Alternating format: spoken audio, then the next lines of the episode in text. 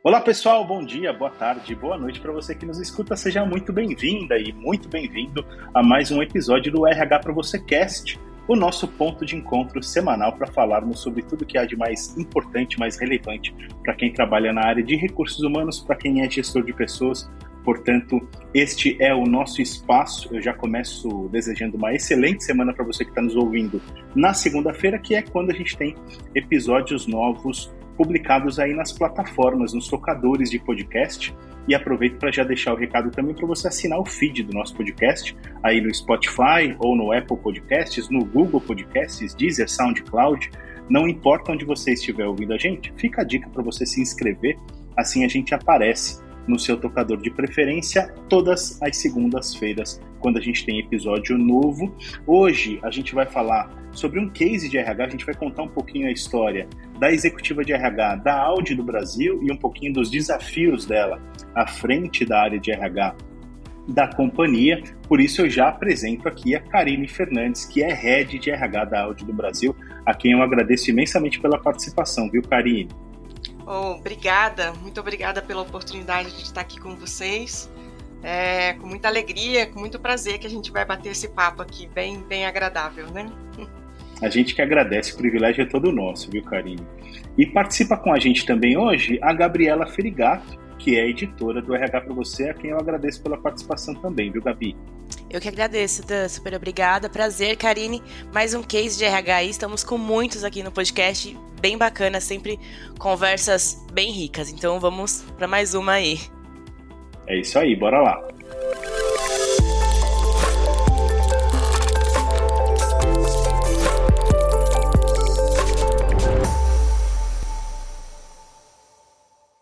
Queria então começar perguntando para a Karine um pouquinho sobre sua trajetória profissional, antes da gente entrar nos seus desafios à frente da Audi especificamente, mas eu sei que você já está, acabou de completar cinco anos na companhia, mas queria que você falasse um pouquinho sobre a sua chegada à Audi e antes disso também, né, um pouco da sua carreira e um pouco da sua chegada à Audi, Karine. Legal. Bom, é, realmente eu faço, eu acabei de completar cinco anos de Audi, né? Mas antes disso eu já tenho aí dez anos, né, de trabalho na indústria automotiva. Eu comecei lá atrás na Volkswagen Caminhões e Ônibus, no interior do Rio de Janeiro, em Resende. Entrei na empresa como estagiária, né? E fui é, passando por diversos subsistemas de RH lá dentro da Volkswagen é, no ambiente de fábrica, que é super bacana, a gente aprende muito né, a lidar com diversos desafios aí no dia a dia. E aí, depois de 10 anos, eu saí, né, não só da Volkswagen, do setor automotivo, do grupo e tudo mais, e saí, vim para São Paulo. Eu já tinha tido experiência de morar em capital, né, de não ser mais interiorana, mas Sim é, saí do, desse setor automotivo e fui para o agronegócio, trabalhar com commodities, com M&A, né, com fusões, né, e passei dois anos trabalhando numa empresa americana que tem uma cultura bem diferente né, do, da, da, das, das, europeias, é, especificamente a alemã, né, que era aquilo que eu estava acostumada, é, é num mercado muito diferente, né, você tendo ali que lidar com safrista, né, enfim, uma cultura, é, mercado, produto, tudo muito diferente, mas que foi uma escola, né, foi muito bom, foi, foi realmente um período de muito aprendizado para mim. E aí um belo dia me liga uma pessoa com um sotaque meio gringo, assim, me falando: Olha, eu tenho uma oportunidade para você na Audi. E eu, sinceramente, achei que era um trote, né? Foi o mais engraçado disso tudo, é porque, assim, você tá, ali, você tá acostumado, né, com, com pessoas, né, te, te abordando, te oferecendo oportunidades, isso, isso é comum, mas geralmente vem através de uma consultoria, né, através de headhunter. Um processo de headhunting, né? Exato, é, é uma coisa, né? E ele me ligou falando: não, eu sou o presidente da Áudio do Brasil. Para mim era um trote, né? Para mim realmente, mas eu falei, olha, me fale um pouco mais sobre isso, né? Aquela coisa, eu, a minha formação é de psicologia, né? Então, é. me fale um pouco mais sobre isso, sobre essa oportunidade e tal, e resolvi aceitar o convite para tomar um café, é, entender um pouco dos desafios que a Audi tinha no Brasil e resolvi voltar né, para o grupo. Eu, a frase que ele me disse, né, você vai voltar para casa, foi assim que a gente terminou o nosso café. E eu resolvi é, aceitar esse desafio de voltar para o automotivo, voltar para o grupo Volkswagen, né, que, enfim, foi aonde eu cresci. E já são aí cinco anos, né, de muito trabalho, muitas conquistas, né, mas e ainda assim de muita coisa a se fazer, né. A Audi é uma empresa relativamente pequena no Brasil, mas gigante, né, uhum, no, no, que a sim. gente se propõe a fazer, não só aqui no Brasil como no mundo. E o RH é parte estratégica disso tudo, né? Se a gente realmente não coloca as pessoas no centro das nossas ações, do, do, do nosso propósito, daquilo que a gente quer construir, é, eu acho que não, faz sentido na, as coisas que a gente realmente quer fazer. Então, é, eu sou muito, muito feliz, eu sou muito grata por essa, essa oportunidade, por tudo que a Audi já me proporcionou e por tudo que eu, de alguma forma, ajudei a empresa a construir nesses cinco anos, né, junto com o meu time, junto com as pessoas que ali trabalham. Eu acho que não é uma coisa minha, é uma coisa das pessoas que, que ali estão, que cons, compraram né, as coisas que, que é, as atividades, as ideias, né, e muitas coisas que a gente, inclusive, construiu junto. Então, é, enfim, e a pandemia veio e, enfim, trouxe outras demandas, né, que eu acho que é um pouco do que a gente vai conversar Sim, aqui hoje. Sim, vamos falar sobre isso. Trou trouxe muita coisa que ninguém me ensinou nesse, nessa trajetória de carreira, nenhuma faculdade, né? Eu me, eu me formei em duas faculdades, fiz duas pós-graduação, eu, pós-graduações. Eu, eu, vi que você tem formação em comunicação também, não é, Karine? Eu tenho, é. eu tenho. Eu me formei em comunicação com habilitação em jornalismo, ah, então é das nossas. É muito bacana. eu sou, é, eu sou. Cheguei a trabalhar pouco diretamente na área, mas comunicação interna é uma das minhas fortalezas e eu Legal. acho que é uma das ferramentas que me ajudam muito na área na área de RH, né, fazer o endomarketing e tudo mais. Então, assim, é, é muita coisa, né? Muito, é, mas é muito gratificante. Eu acho que meu, é, enfim, as pessoas vão me ouvir, não sei se vão me ver, mas o meu olho brilha ao falar de tudo isso, porque eu tenho muita, muita alegria ao acordar todo dia de manhã para poder trabalhar, seja em casa agora, nesse modelo híbrido, seja no escritório, eu acho que é muito gratificante a gente conseguir aliar né, o, o nosso prazer pessoal de desenvolver é, pessoas, de desenvolver atividades e, e, e chamar isso de trabalho. Eu acho que é fantástico. Né? Sensacional. Só para informar a galera que está nos ouvindo e nos assistindo, formação então em psicologia e comunicação com habilitação em jornalismo e duas pós, dois MBAs, pelo que eu vi, um em RH uhum. e um em business, né? E um em negócios. É Exato. isso, né, Karen?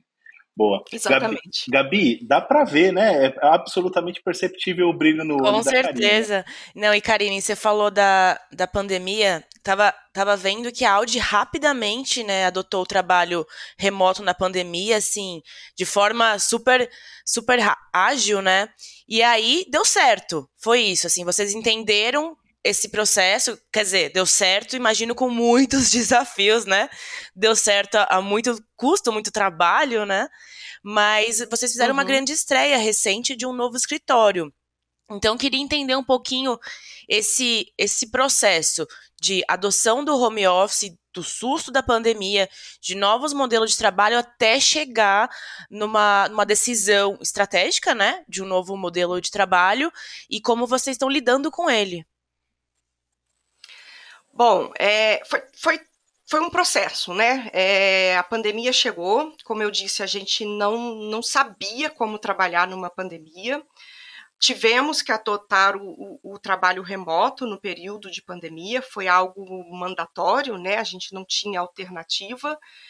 É, mas a gente entendeu que aquilo funcionou e funcionava bem, né? Eu acho que isso foi o mais interessante e foi um dos grandes aprendizados da pandemia. Obviamente que, é, infelizmente, uma pandemia que matou milhares de pessoas, né, veio para nos ensinar alguma coisa. Eu acho que a gente sempre precisa tirar lições, né, daquilo que a gente vive, né? Talvez à custa de muitas vidas, né? Tem, tem todo um lado trágico e, e, e negativo de uma pandemia, é, mas eu acho que a gente precisa tirar lições, né? São várias lições sobre vários aspectos, né? Obviamente eu estou aqui para falar sobre a, sobre a ótica de recursos humanos e sobre, a, sobre essa ótica eu acho que a gente pode tirar muitas lições.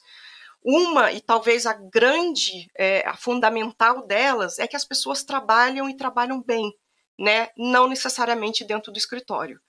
É, as pessoas estavam em casa, os resultados, é, com todos os desafios de pandemia, a gente ainda tem muitos desafios hoje, falta de peça, de semicondutores, menos carros, enfim, tudo isso ainda está acontecendo, mas foi muito mais evidente, foi muito mais evidente naquele período, né, que a gente realmente a pandemia enfim, ainda estamos num momento de pandemia, né? A gente está aí tentando fazer uma retomada. As coisas melhoraram muito com, o advento das vacinas, né? A gente conseguiu se tornar um pouco mais imune, mas a gente ainda tem uma interrogação sobre tudo que vem pela frente e como que a gente agora vai é, ficar frente ao pós-pandemia, que eu não sei ainda se é exatamente um pós-pandemia. Mas naquele momento eram tantos desafios e um deles, que era o trabalho remoto, a gente viu que funcionava. Obviamente, a gente não tinha naquela, naquela época notebook para todos os colaboradores, estagiário, então, jamais a gente pensava que a gente poderia dar um notebook para um estagiário, né? É, acessibilidade, né? A nossa rede, as nossas pastas, conteúdo, enfim. A gente teve que se virar em muito pouco tempo, né? A gente teve que fazer e, e, e, e fazer a, a, a, o trabalho acontecer é, de maneira remota. E, tudo isso em muito pouco tempo, né? Mas a gente conseguiu, né? Foram muitas mãos trabalhando, muitas cabeças pensando, e isso não foi exclusividade da Audi, claro, mas eu acho que a gente conseguiu agir rápido. A gente conseguiu é, trazer soluções rápidas para permitir que as pessoas pudessem ser produtivas em casa e rapidamente a gente também entendeu que estava funcionando. Eu acho que isso foi a grande sacada, né? A gente entender que, olha, está funcionando, né? As pessoas não significa que elas estão em casa, que elas não vão ser produtivas, que elas não vão entregar. E a partir daí a gente começou, né, várias discussões no nosso board, na nossa diretoria, né, sobre como seria o futuro desse trabalho né, é, a gente já tinha entendido, já, já havia um entendimento entre nós de que as coisas não voltariam a como eram antes, né? Todo mundo naquele horário, a gente já, já, já tinha uma flexibilidade de, de, jornada, né, tudo mais, mas as pessoas 100% no escritório. Esse era o nosso modelo de trabalho. E a gente já, já havia esse entendimento que as coisas não seriam mais assim. E nós começamos a pensar nas oportunidades que a gente tinha. Nisso veio a ideia da gente transformar o nosso escritório. Já era um escritório muito bonito, né? Um escritório que a gente se orgulhava de fazer parte. Mas veio a oportunidade, né? Por que não? Vamos reduzir, porque durante os dois anos, dois anos e pouco de pandemia, em alguns períodos a gente conseguia flexibilizar a volta né, da, da, das pessoas, não 100%, né, mas a gente abria, né, com alguns períodos que as coisas estavam um pouco melhores, a gente soltava algumas comunicações, olha, é, avisa, né? O fato da gente ser um pouco menor também nos, nos dá um pouco de agilidade, né? E, e, e, e flexibilidade para a gente trabalhar as pequenas ações. Então, por favor, nos avisem, né? Quem, quem tem interesse de voltar ao escritório, de ficar presencialmente, para a gente poder organizar. E muitas pessoas tinham interesse, queriam voltar, mas muitos não, muitos estavam se sentindo mais confortáveis de ficar em casa, um pouco receosos por causa da pandemia, e tudo bem, né? A gente não colocou de forma obrigatória. Um, mas a gente sentiu que realmente esse movimento de não volta a, ao 100% presencial veio para ficar. Então a gente realmente pensou até numa possibilidade de redução de custo, por que não? Né? O nosso escritório não é, um, não é nosso, é alugado e tudo mais. Então a gente começou a desenhar esse, esse novo espaço de trabalho de uma forma que a gente saberia que viria para ficar. Foram aí alguns meses planejando esse novo escritório. A princípio a gente queria simplesmente reduzir, né, mas não fazer um novo escritório, só que a gente viu que não ia dar certo. A gente precisava realmente redesenhar o escritório, e, e, o que a gente fez realmente foi construir um escritório novo. Hoje ele tem mais ou menos 40% menos espaço do que ele tinha antes, né? Então nós reduzimos em 40%, é coisa pra caramba. É, e as pessoas, engraçado que o feedback dos colaboradores é que eles têm a sensação de que o nosso escritório é maior. Mas por que isso? Porque a gente realmente aproveitou cada cantinho que a gente tinha, cada espaço foi pensado, obviamente com a ajuda de arquitetos né, fantásticos que nos, nos apoiaram nesse, nesse processo, né, mas cada cantinho a gente realmente aproveitou para ter algum tipo de utilidade. Né? Então a gente tem um escritório men menor, com mais aproveitamento de espaço, né, e onde as pessoas estão mais juntas, trabalhando, né, sem aquele, é, sem a estação fixa de trabalho, mas trabalhando juntas. Já estamos sentindo, né, isso que eu vou falar agora, eu não consigo ainda mensurar, mas é algo que a gente quer fazer em breve, mas um ganho de produtividade, a própria diretoria hoje sentando junto, né, é, sem as salinhas fechadas que a gente tinha antigamente, é, a gente já sente que os assuntos, o, o, direcionamento, a papelada que a gente infelizmente tem que assinar, a burocracia, flui de uma maneira mais ágil e realmente a gente teve um ganho muito grande é, em termos de, de flexibilidade para as pessoas, aumento de qualidade de vida e produtividade no final das contas. Né? Então, eu acho que o case realmente por enquanto, está sendo muito, muito positivo. E, Karine, você falou da, do feedback dos colaboradores, você falou também no começo da nossa conversa do envolvimento das pessoas, e eu vi que vocês definem esse novo escritório como colaborativo e tecnológico, né? Esses dois itens estão bem é, presentes nesse novo modelo. E aí eu queria entender qual foi o envolvimento e a escuta, né? Junto aos colaboradores para entender o que eles gostariam nesse novo modelo, o que, que eles gostam, o que, que eles não gostam, o que, que funciona para eles, o que não funciona mais, funcionava antes, não funciona mais hoje, depois das experiências, porque a gente tem visto aqui também é, pesquisas, experiências, enfim, que há umas diferenças. Óbvio, né? As pessoas são diferentes, mas há diferenças, às vezes, até em gestores. O gestor, a alta diretoria prefere o presencial. Eles preferem que as pessoas estejam presentes. Os colaboradores se acostumaram, mas tem colaborador também que prefere né, voltar. Então tem muitas é, variáveis. E aí, como vocês fizeram para né, ouvir todos, colocar todos nesse, é, nesse pacote e tentar atender na medida do possível é, essas, né, esses diferentes interesses. Como vocês fizeram para, é, né, enfim, resolver essa equação? É um, é um jogo de xadrez. É um jogo né? de xadrez, porque eu fico imaginando aquilo já tá, tá muito difícil. É, não, sem dúvida é um jogo de xadrez, e, e mas assim, a, não, não existe mágica, né? Na verdade, o que a gente tenta ter com, com os nossos colaboradores é sempre um diálogo muito aberto e transparente, né? A gente escuta o tempo todo, né? Realmente a gente faz pesquisas, né? Então, assim, Inauguramos o nosso escritório tem mais ou menos dois meses, né? O escritório ainda tem uns acertinhos, algumas coisinhas que a gente está, é, aquela coisa de obra, né? Principalmente obra no Brasil, né? Que a gente sempre tem alguma coisa e, e falta de coisas no mercado também. Não afetou só a indústria automotiva, né? Afeta todas as indústrias, né? Então a gente ainda está esperando a, a entrega de algumas coisinhas e tudo mais, mas são coisas que não atrapalharam e não estão atrapalhando o andamento das atividades e a ocupação do escritório. Então, inauguramos o escritório há dois meses atrás e no dia da inauguração a gente soltou uma pesquisa, né? Fora tantas outras pesquisas que a gente faz o tempo todo com os colaboradores, justamente para a gente ter esse, esse poder da fala é, deles. Fora as conversas, né? Porque o fato da gente é, ser pequeno, a gente está sempre conversando com as pessoas no cafezinho, no corredor. Por isso que assim.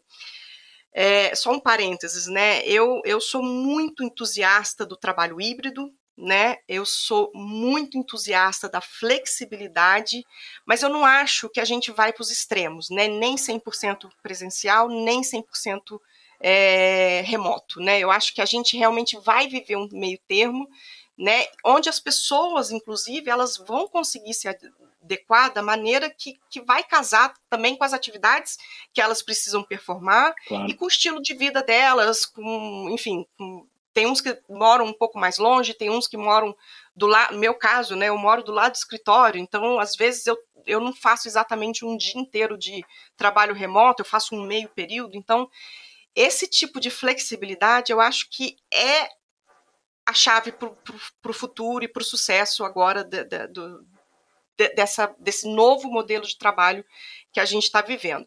Mas voltando à sua pergunta, eu acho que assim a, a, gente fez, né, logo que a gente inaugurou o escritório, a gente fez uma pesquisa com eles, não só sobre o novo escritório, é, sobre o que eles acharam, sobre cada é, é, ambiente do escritório, né, se eles tinham sugestões, se eles tinham críticas, né, e tudo mais. E essas é, esse material que a gente colhe deles, né, essas respostas são muito ricas, né, porque Olha, a gente ficou meses planejando o escritório com arquitetos, com a própria construtora, né? Porque eram duas empresas diferentes, né? Também ajudaram a ajustar muitas coisas. E os, os colaboradores, que são as pessoas que realmente usufruem do espaço, eles vieram com algumas ideias que nenhum de nós pensou entendeu? Pessoas ali o tempo todo discutindo, né, os espaços e tudo mais, e eles já viram sobre um novo ângulo, né? Então, assim, obviamente que eles também dão algumas sugestões, que às vezes a gente não tem budget, a gente não tem orçamento, né, para poder entregar, ou às vezes é uma coisa muito fora da realidade, mas a gente dá o feedback, né? A gente dá a devolutiva. Então, é, eu ainda não consegui nesse momento dar a devolutiva para todos eles, mas eu já, já, já conversei. Olha, a gente, algumas coisas que eles sugeriram, a gente inclusive já implementou nesses dois meses, porque eram coisas simples, né? É, não a devolutiva para todos, mas eu vou dar 100% de devolutiva para tudo que eles trouxeram, né? Porque eu acho que isso cria a relação de confiança, né? A gente realmente ter esse espaço deles poderem falar, deles poderem colocar a opinião deles e a gente escutar, né? Não só escutar, mas processar e dar um retorno. Eu acho que isso é fundamental.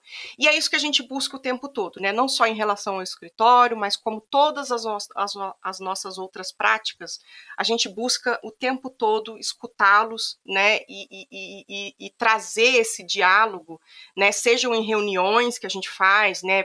A gente tenta fazer todo mês, ou pelo menos bimestralmente, reunião de diretoria com todo o staff, é, a gente abre sempre para perguntas e respostas. Então, assim, o lugar de fala de cada colaborador é extremamente importante, né? E, e, obviamente nem todos os anseios deles, nem todas as sugestões, nem tudo que eles trazem a gente consegue atender, mas a gente abre espaço para que eles possam é, se manifestar. E eu acho que isso hoje é fundamental. Entendeu? Karine, de quantas pessoas estamos falando? De quantos funcionários estamos falando envolvidos no case como um todo?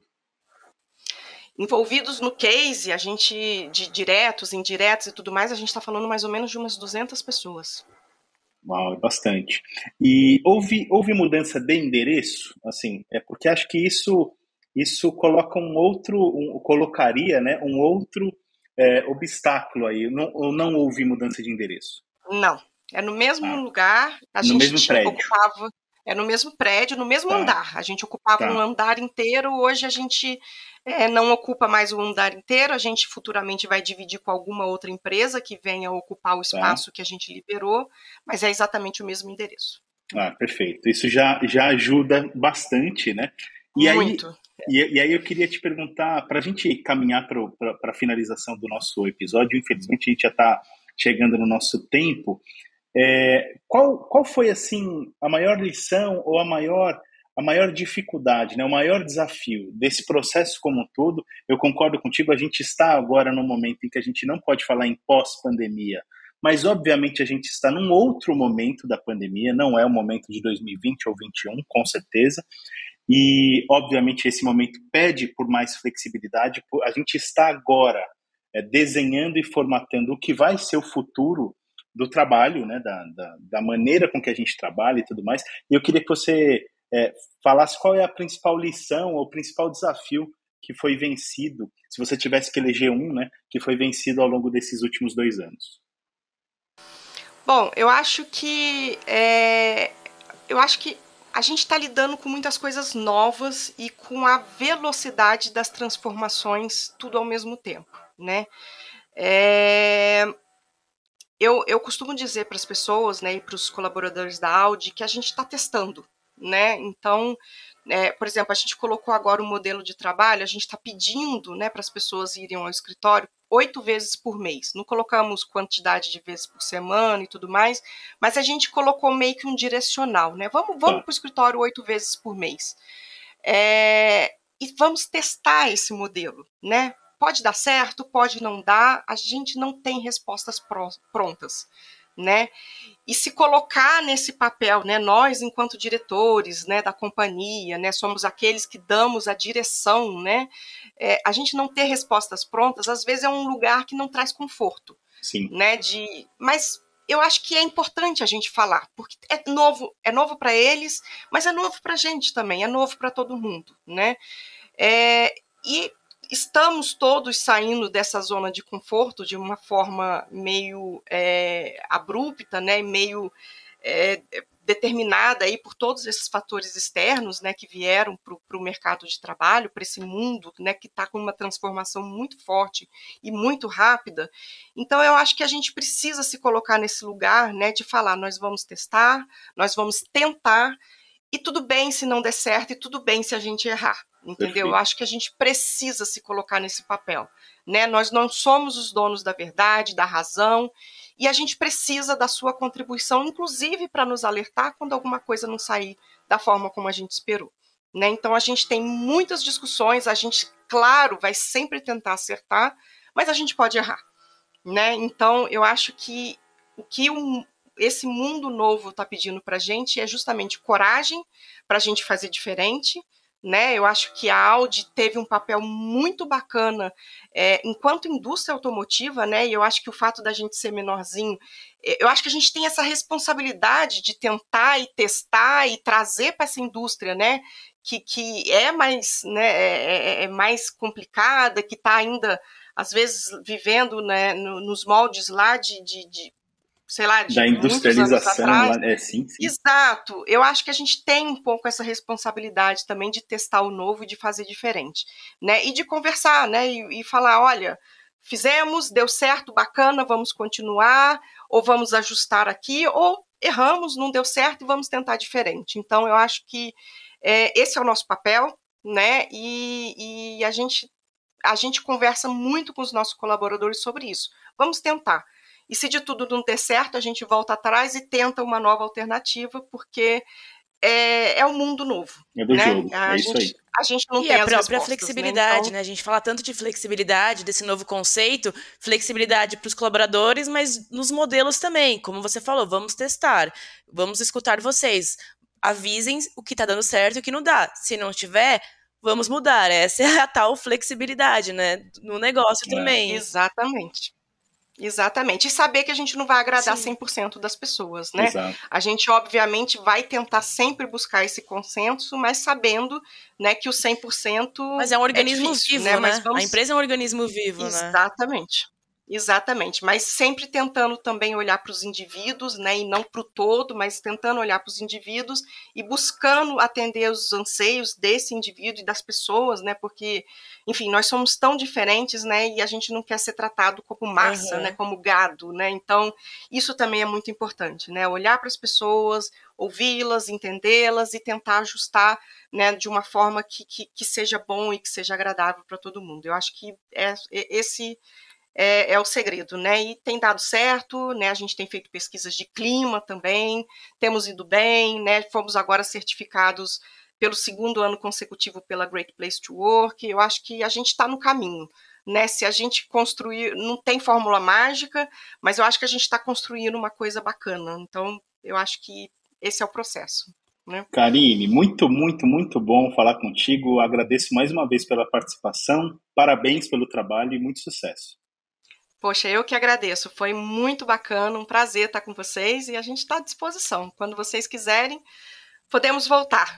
Tá bem? Que demais. Contaremos contigo, sem dúvida, né, Gabi? certeza. Obrigado também você pela, pela participação. Obrigada, Dan. Obrigada, Karine. Foi um super prazer falar com você, viu? Obrigada. Um abraço para todo mundo.